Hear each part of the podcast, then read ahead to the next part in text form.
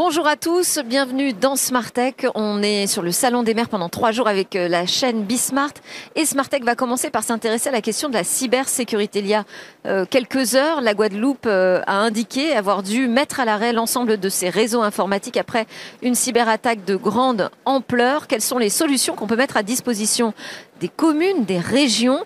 Euh, c'est évidemment une des grandes préoccupations euh, de ce Salon des maires dans cette édition et ça va être notre sujet d'ouverture avec mon premier invité euh, qui va nous donner quelques pistes. En l'occurrence, on va lui poser la question, est-ce que le cloud peut être une des réponses à ces inquiétudes quant à la cybersécurité? On va parler aussi du cloud comme d'une perspective d'une opportunité pour la transformation numérique des communes et des régions. Smartech spécial Salon des maires, c'est parti.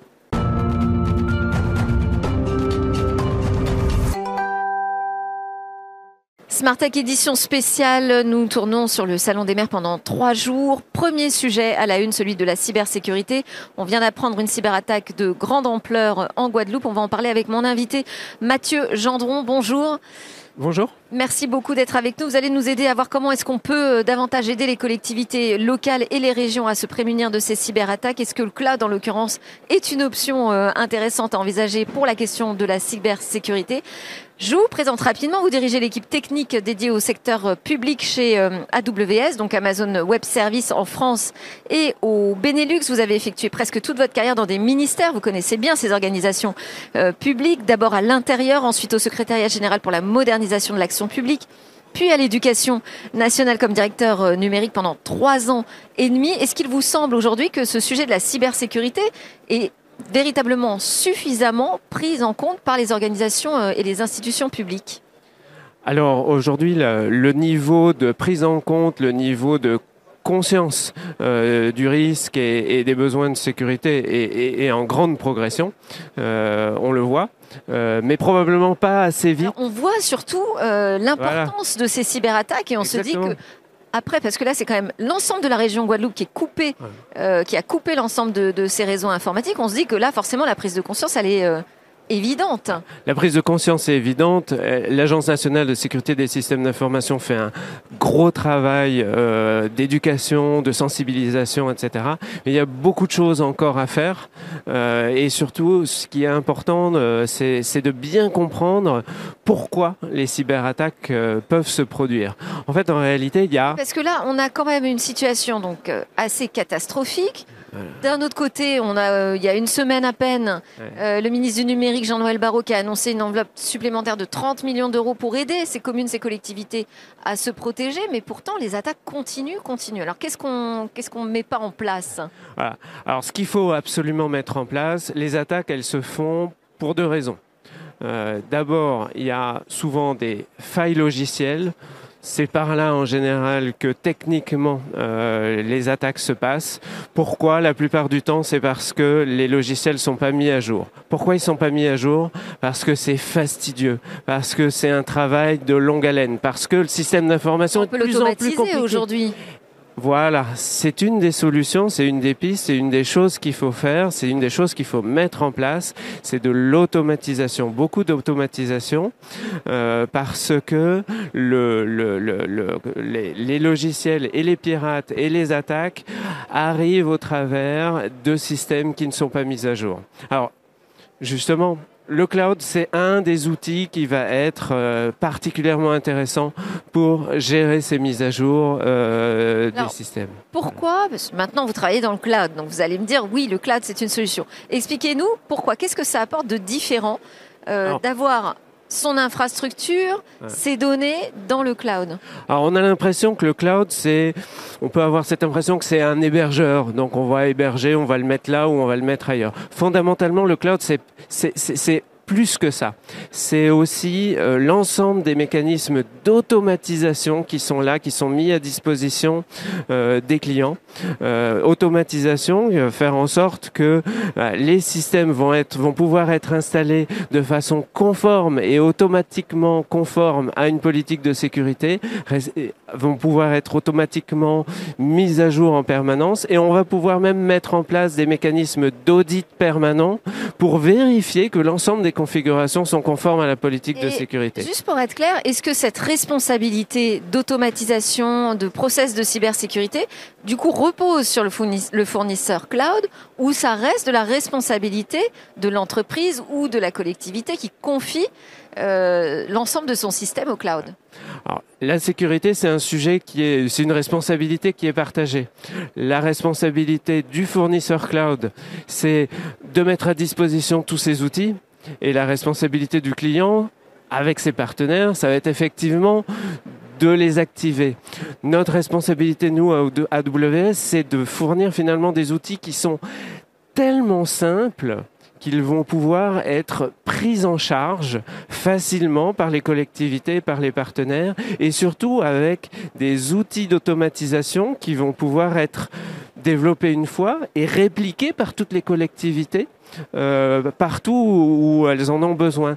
Il suffit d'avoir une implémentation et une automatisation propre d'une politique de sécurité, par exemple de la politique de sécurité des systèmes d'information de l'État, avec l'ensemble des automatisations. Et derrière, bah, toutes les collectivités vont pouvoir s'emparer de ces scripts d'automatisation pour appliquer euh, ces règles de sécurité dans l'ensemble des systèmes d'information de toutes les collectivités.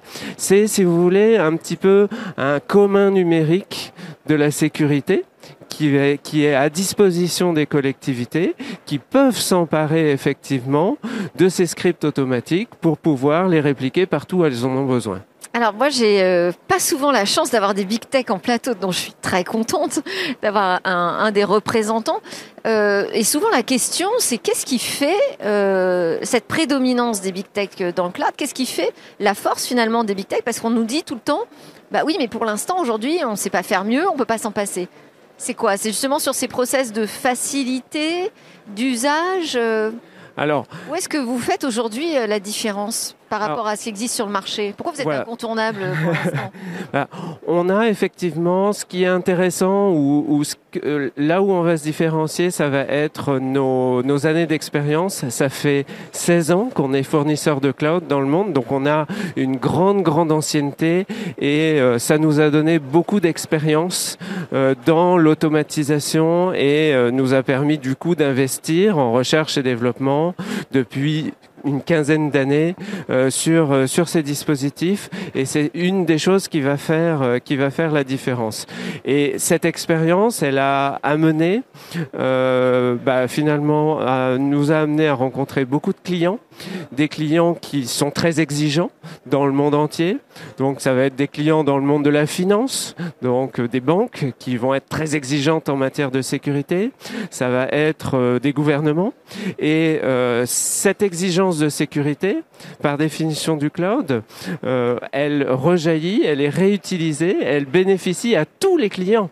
C'est-à-dire qu'un service, à partir du moment où on l'a conçu de façon sécurisée pour le client le plus exigeant, il est à disposition de tous les clients, y compris les plus petits clients, y compris ceux qui démarrent, y compris ceux qui vont dépenser un euro par an. Alors, ça m'amène à l'autre question, la question aussi qui euh, aujourd'hui occupe énormément en France et en Europe, la question de la souveraineté, parce que la cybersécurité, c'est aussi une question de maîtrise euh, de ces données. Comment est-ce que vous répondez aux collectivités, aux communes, qui aujourd'hui s'inquiètent de cette question de souveraineté numérique, d'indépendance euh, sur leurs propres solutions? Alors, vous êtes un, acteur américain soumis à des lois d'extraterritorialisation euh, des données. Comment est-ce que vous répondez aujourd'hui en France à cette inquiétude? Alors, on a, il y a beaucoup d'éléments qui sont là pour euh, pour répondre. On va répondre sur plusieurs plans. Euh, la première réponse est une réponse qui va être technique. On met nos technologies sont euh, aujourd'hui euh, conçues de telle sorte que il n'y ait par exemple pas d'opérateur d'Amazon, d'AWS qui accède aux données. Notre métier, c'est celui de fournir des technologies avec un haut degré d'automatisation euh, et on n'a pas besoin d'accéder aux données pour euh, exploiter, opérer notre euh, notre système. La deuxième chose, c'est que on a Quand vous parlez de ça, vous, vous voulez parler du chiffrement, c'est ça?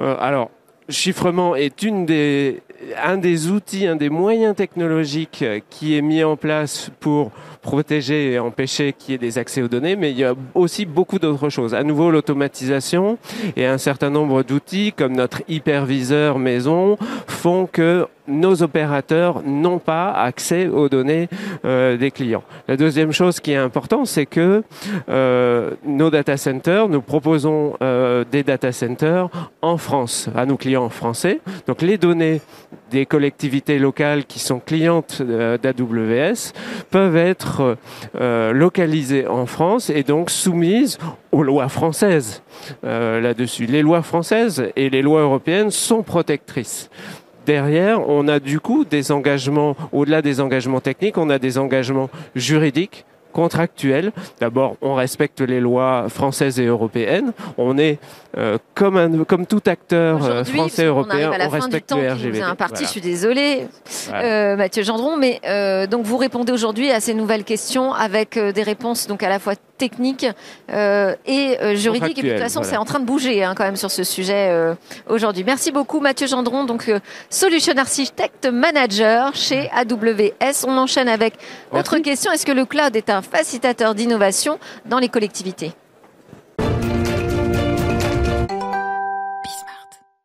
Smartech en tournée sur le Salon des maires pendant trois jours. Là, c'est la première journée. On adresse les questions de cybersécurité et évidemment les questions de transformation numérique. Comment le cloud peut aider ces collectivités, ces communes euh, à bouger sur cette question du numérique? On sait aussi qu'on a une loi euh, reine qui engage chaque commune à avoir une feuille de route sur un numérique responsable. C'est le sujet que je vais aborder avec mes trois invités. David Larose, directeur des systèmes d'information de la mairie de Drancy. Bonjour. Bonjour. Alors, dans une interview déjà en 2016, hein, vous disiez que les DSI c'était terminé et pourtant vous êtes toujours là, David. Oui, parce que je ne suis plus DSI maintenant. Je fais de l'aménagement numérique en fait. J'ai un adjoint qui s'occupe des trucs chiants de DSI, en fait, et moi je m'occupe des vrais trucs qui font avancer vraiment les collectivités. Expliquez-nous le fondement de, votre, de votre pensée, justement. Pourquoi ça a changé aujourd'hui, ce métier de directeur des systèmes d'information dans une commune? Bah, En fait, on n'a plus besoin de data center dans une collectivité depuis plus de 10 ans. Moi, c'est ce que j'ai fait. J'ai plus de, de, data center depuis 10 ans, et maintenant, en fait, je fais des projets qui servent vraiment et aux agents de la collectivité et aux citoyens. Et au lieu de perdre du temps à monter des serveurs, acheter des serveurs qui de toute façon sont une dépense énergétique absolument stupide, et eh ben en fait, je fais avancer les choses en déployant des capteurs de CO2 de température dans les écoles. Là, on, agit sur le chauffage, on agit sur la qualité de vie, pareil pour les piscines, pareil pour l'éclairage public, pareil pour le trafic routier. On met en place des IA pour piloter, par exemple, la durée des feux tricolores, pour améliorer que les gens passent plus ou moins vite et qu'on économise des dépenses de CO2 inutiles. Et donc toute la partie, euh, vous dites euh, ennuyeuse là des data centers, tout ça c'est externalisé aujourd'hui. Bah, c'est externalisé ou même euh, terminé en fait. maintenant on, fait tout passer en SaaS, donc en software as a service, parce qu'avoir un serveur qui tourne à 10%, surtout maintenant où ça crame du kilowatt pour rien, c'est stupide. Et là on nous demande maintenant d'économiser de l'énergie dans les collectivités. Bah, moi, depuis 10 ans, je suis au minimum de ce que je peux consommer parce que j'ai plus de data center et en termes de sécurité, c'est aussi optimal parce que j'ai plus de porte d'entrée. On voit bien maintenant. Au moins, vous, vous êtes au clair sur votre feuille de route. Euh, ah, mais elle, était, elle a été immédiate, ma feuille de route, vu qu'elle est déjà faite depuis 10 ans. Alors, je vais présenter également Philippe Walter, directeur de la transformation numérique pour le secteur public chez Salesforce en France. Vous, votre travail, c'est d'anticiper ces, euh, ces transformations numériques du secteur public. De quel ordre sont-elles? Bon, alors, euh, vaste sujet. Euh, je pense qu'on est dans un monde où les, crises se succèdent. Euh, on a eu évidemment la pandémie, un certain nombre de, de crises sociales, la crise énergétique aujourd'hui. Et donc, dans ce monde, je pense que les collectivités, elles ont besoin à la fois d'une certaine forme de stabilité, elles ont besoin de sécurité, en particulier en, en, matière informatique, parce qu'on voit que les cyberattaques se sont multipliées. Et je vous rejoins évidemment sur sur l'expertise et le professionnalisme que ça constitue de pouvoir apporter cette sécurité. Et puis, elles ont besoin de lisibilité aussi, parce qu'il euh, y a eu un foisonnement euh, numérique depuis euh, des dizaines d'années qui ont fait que les services se sont numérisés, les supports se sont, ont évolué dans, tous les sens. Et, et finalement, vu du citoyen, c'est difficile de, s'y retrouver. Alors, je pense qu'aujourd'hui, nos clients nous demandent d'amener cette orchestration entre les services existants, pas forcément d'apporter des nouveaux services, mais pour pour apporter peut-être un peu plus d'orchestration de, de, lisibilité. C'est tout le rôle de la plateforme que, que, nous leur proposons. Et puis euh, avec le cloud. Parce que vous travaillez avec énormément de partenaires finalement. Hein. Donc il faut, il faut être capable pour euh, chaque partenaire de le faire travailler avec un autre pour que ce système d'information soit euh, cohérent et simple à piloter. Bah oui, en fait, on part pas d'une feuille blanche. euh, et, euh, et on est dans un écosystème où euh, chacun est arrivé avec Ce serait sa tellement plus simple. technologie. Je sais pas si ça serait plus simple, mais en tout cas, le besoin aujourd'hui, il n'est pas de rajouter des couches quelque part en millefeuille, Mm. mais il est plutôt de faire en sorte que par des systèmes d'apéisation, euh, par des systèmes aussi de, de- de- qui sont capables d'aller chercher les données dans, les silos dans lesquels elles se trouvent, de restituer tout ça à un même endroit, de façon à ce que à la fois les agents publics et les citoyens qui demandent un service dans un continuum euh, puissent euh, se retrouver quelque part autour de cette, de cette même plateforme. Donc cette orchestration, elle est très importante et elle permet d'apporter aussi la sécurité euh, dont je parlais initialement, c'est-à-dire qu'aujourd'hui, euh, on voit bien que dans, dans, dans, dans, un monde de cyberattaques permanentes, etc., euh, le cloud, qui est finalement une mutualisation aussi des investissements, permet de proposer des solutions un peu à l'état de l'art en matière de lutte contre la, cybercriminalité. Alors c'est le sujet de notre interview, donc on va pas trop revenir sur l'aspect cyber, mais euh, on va évidemment quand même euh, l'aborder. Euh, troisième invité, Thierry euh, Soufi, vous êtes euh, expert vous aussi euh, des entreprises de services numériques. Je vais pas faire toute votre biographie à tous les trois d'ailleurs, hein, j'ai fait les raccourcis. hein. Vous êtes senior vice-président, directeur du marché secteur public et défense pour euh, l'Europe euh, du Sud chez Atos, également maire adjoint de la ville, de la ville de Ville d'Avray en charge des finances, du digital, de l'économie et de l'emploi. Et à ce titre, vous êtes également le vice-président euh, de Grand Paris, à Grand Paris, Seine-Ouest. Quelle est la part du budget numérique de ce territoire, euh, Grand Paris, Seine-Ouest? Alors, euh, bonjour à tous d'abord. C'est ben, c'est une part qui est assez importante et surtout qui est croissante. C'est-à-dire que aujourd'hui le numérique est totalement transversal et, en fait, on a été confronté à une difficulté, c'est qu'on a senti qu'il fallait absolument développer des projets de territoire intelligents euh, avec finalité euh, mieux-être citoyen, mais également intégration des entreprises sur le territoire. Et effectivement, il a fallu dégager un espace pour trouver les budgets. Et en fait, en fait, l'espace est assez simple à trouver. On a utilisé l'ensemble des renouvellements de marché, éclairage public, euh, traitement des ordures ménagères, etc.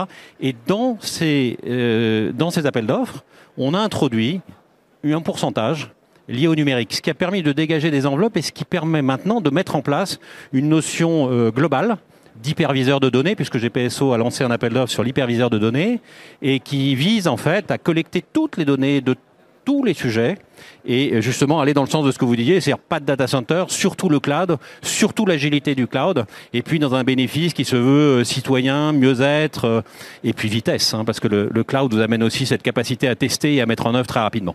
Alors tous les deux, euh, vous allez me parler un peu plus précisément de ces usages, parce que qu'est-ce que ça veut dire améliorer euh, la citoyenneté, la vie euh, des concitoyens euh, euh, sur les territoires grâce au numérique? Qu'est-ce qu'on peut leur apporter de plus? Euh, bah, en fait, un projet qu'on a mis en place à Drancy, très concret. Euh, on va, on a équipé en fait bah, des places de stationnement, mais aussi les places de stationnement pour les personnes à mobilité réduite. Donc, on a mis des capteurs en fait, ce qui fait que maintenant il y a une application euh, sur sur iPhone notamment où les gens bah, peuvent savoir exactement où est-ce qu'il y a une place de disponible pour se garer et si euh, si la place est libre ou non. Donc déjà pour le citoyen, c'est déjà un, un atout. Mais également nous, euh, pour la police municipale, on a équipé les ASVP, donc les agents qui mettent les les euh, comment ça les, les, les tickets en anglais, enfin bref, les contraventions. Eux, on les a équipés d'iPhone connectés en 5G, ce qui fait que eux savent e- exactement quelle personne a dépassé son temps de parking à quel endroit. Du coup, optimisent leur tournée en fait de contravention. Donc du coup, il y a un avantage pour les citoyens parce qu'ils ont plus besoin de tourner pendant une demi-heure, savoir où ils peuvent se garer. Il y a un avantage aussi pour la collectivité parce que du coup, du coup, la SVP au lieu de tourner de manière aléatoire, bah, il va sniper en fait exactement les places qui sont dépassées. Donc ça, c'est un, un cas très concret. Et pareil pour les, les capteurs de CO2 de température. Euh, dans les classes qu'on a, qu'on a déployées, on en a déployé 400. Bah, nous, les chauffagistes de la ville, maintenant, savent exactement quelle température il fait dans quelle classe, de quelle école, et on peut gagner des degrés comme ça et optimiser. Euh, voilà. Et ce qui fait que les, on améliore euh, la chauffe dans les écoles. Et s'il y a un problème de chauffage, on le sait immédiatement. C'est-à-dire qu'on n'a plus besoin d'arriver le lundi matin, il fait 12 degrés dans une classe. On le sait dès que dès qu'on ça descend de 13 degrés, on sait qu'il y a un problème. Du coup, le chauffagiste, il peut intervenir en astreinte le week-end et faire en sorte que le lundi matin, eh ben, c'est la bonne température dans les classes. Oui, et, peut-être pour compléter, euh, les exemples sont à peu près les mêmes. Vous avez euh, dans la collecte de déchets, vous avez le puçage des bacs qui permet d'organiser les tournées différemment, aux horaires, en fonction de la charge des bacs, etc. Donc, en fait, vous avez, vous avez, avec l'aide des technologies et la mise en place des solutions dans le cloud, vous avez la capacité à, à changer totalement la physionomie de la ville, à, à avoir un usage citoyen. On parlait des places de parking, mais l'important c'est de savoir que ces places de parking sont disponibles. Donc, vous les mettez sur les plateformes, vous les mettez en lisibilité. Donc, vous changez les flux de circulation, vous changez les modalités de circulation dans la ville, et tout ça, c'est le numérique et le numérique dans le cloud qui l'apporte. Et alors pour que ça fonctionne bien, tout ça, il faut quand même que ce soit simple euh, d'utilisation. Ça, ça fait partie, j'imagine, de votre première mission, non? Oui, je pense que c'est absolument On a parlé majeur. justement euh, des différentes couches, des différents intervenants Ouais. euh, sur un système d'information. Quand on multiplie les services, comment on fait pour que ça reste simple d'utilisation? Bah, je pense que euh, on est arrivé à une, une étape où on peut enfin se servir de la donnée. En fait, c'est intéressant dans les exemples qui ont été pris. euh, c'est, quand même ça le, le matériau de base. Euh, pendant longtemps, on a parlé de cette fameuse donnée qui était l'or noir de, de toutes les administrations.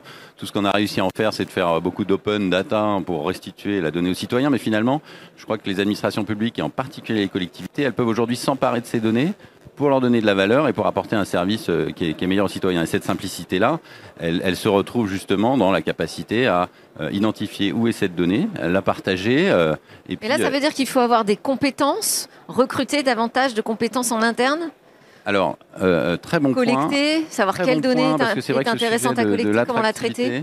l'attractivité- RH des, des collectivités est un, est un sujet majeur parce que c'est vrai que les compétences numériques, tout le monde se les arrache, mais ces compétences numériques, elles ont beaucoup évolué.